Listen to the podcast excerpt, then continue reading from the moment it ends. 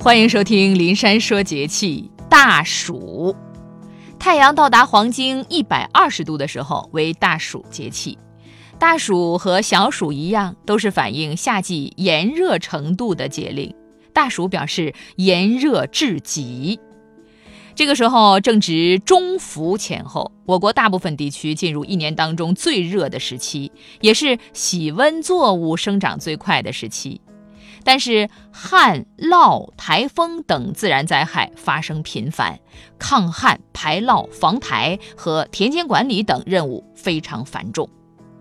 大暑也是雷阵雨最多的季节。有谚语说：“东闪无半滴，西闪走不及。”意思是说，在夏天的午后，闪电如果出现在东方，雨不会下到这里；但是如果闪电在西方，那么雨势很快就会到来，想要躲避都来不及。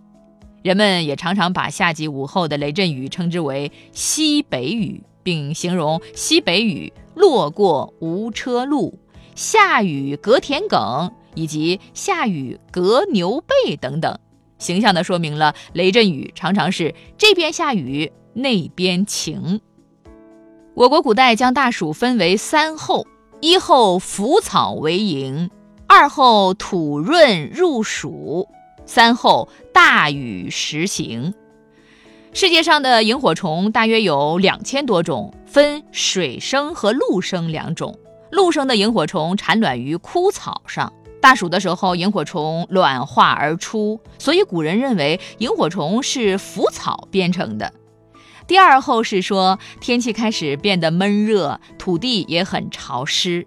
第三候是说时常有大的雷雨会出现，这大雨使暑湿减弱，天气开始向立秋过渡。大暑时节也是乡村田野蟋蟀最多的时候。我国有些地区的人们茶余饭后有以斗蟋蟀为乐的风俗。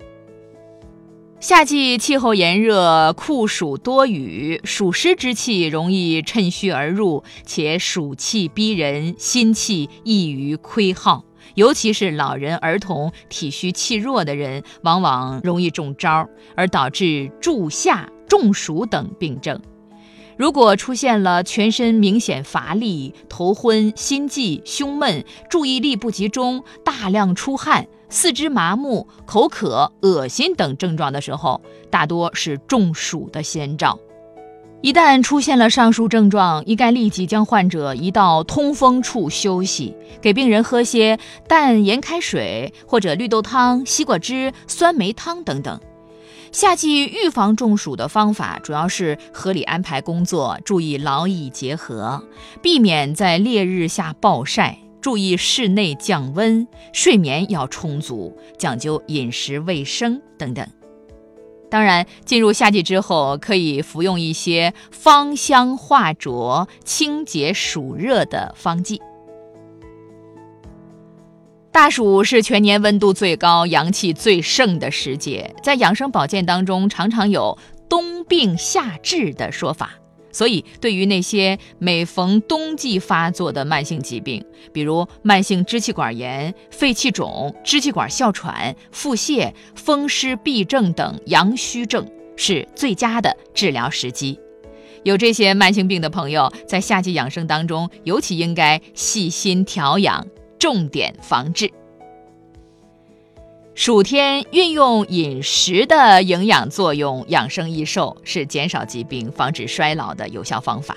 夏季的饮食调养是以暑天的气候特点为基础。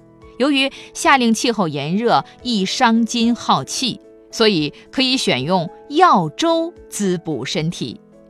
《黄帝内经》当中写道：“药以去之，食以随之。”骨肉果菜食养尽知的论点，著名医家李时珍尤其推崇药粥养生。他说：“每日起食粥一大碗，空腹虚，骨气便作，所补不细，又极柔腻，与肠胃相得，最为饮食之妙也。”药粥对老年人、儿童、脾胃功能虚弱的人都是非常适宜的。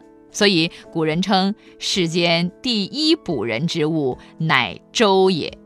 日食二合米，胜似参芪一大包。医药六书当中也赞精米粥为滋生化育坤丹，糯米粥为温养胃气妙品。可见粥养对人的重要。不过还是要提醒大家啊，这个药粥虽然说对人体有益，也不可通用，要根据每个人的不同体质、疾病，选用适当的药物，配制成粥方，才可以达到满意的效果。夏季养生，水也是十分重要的、不可缺少的健身益寿之物。俗话说，人是水浇成的。水约占人体重量的百分之七十左右。传统的养生方法十分推崇饮用冷开水。实验结果也表明，一杯普通的水烧开后，盖上盖子，冷却到室温。这种冷开水在烧开被冷却的过程中，氯气比一般自然水减少了二分之一，水的表面张力、密度、粘滞度、导电率等理化特性。都发生了改变，近似生物活性细胞中的水，所以容易透过细胞而具有奇妙的生物活性。每天清晨饮用一杯新鲜的凉开水，几年之后就会出现神奇的益寿功效。除了水之外呢，酒、汤、果汁等都可称为饮品，合理的选用都能起到很好的强身健体的作用。盛夏阳热下降，阴晕熏蒸，水气上腾，湿气充斥，所以在这个季节感受湿邪者比较多。在中医学当中，湿为阴邪，其性趋下，重浊粘滞，易阻遏气机，损伤阳气。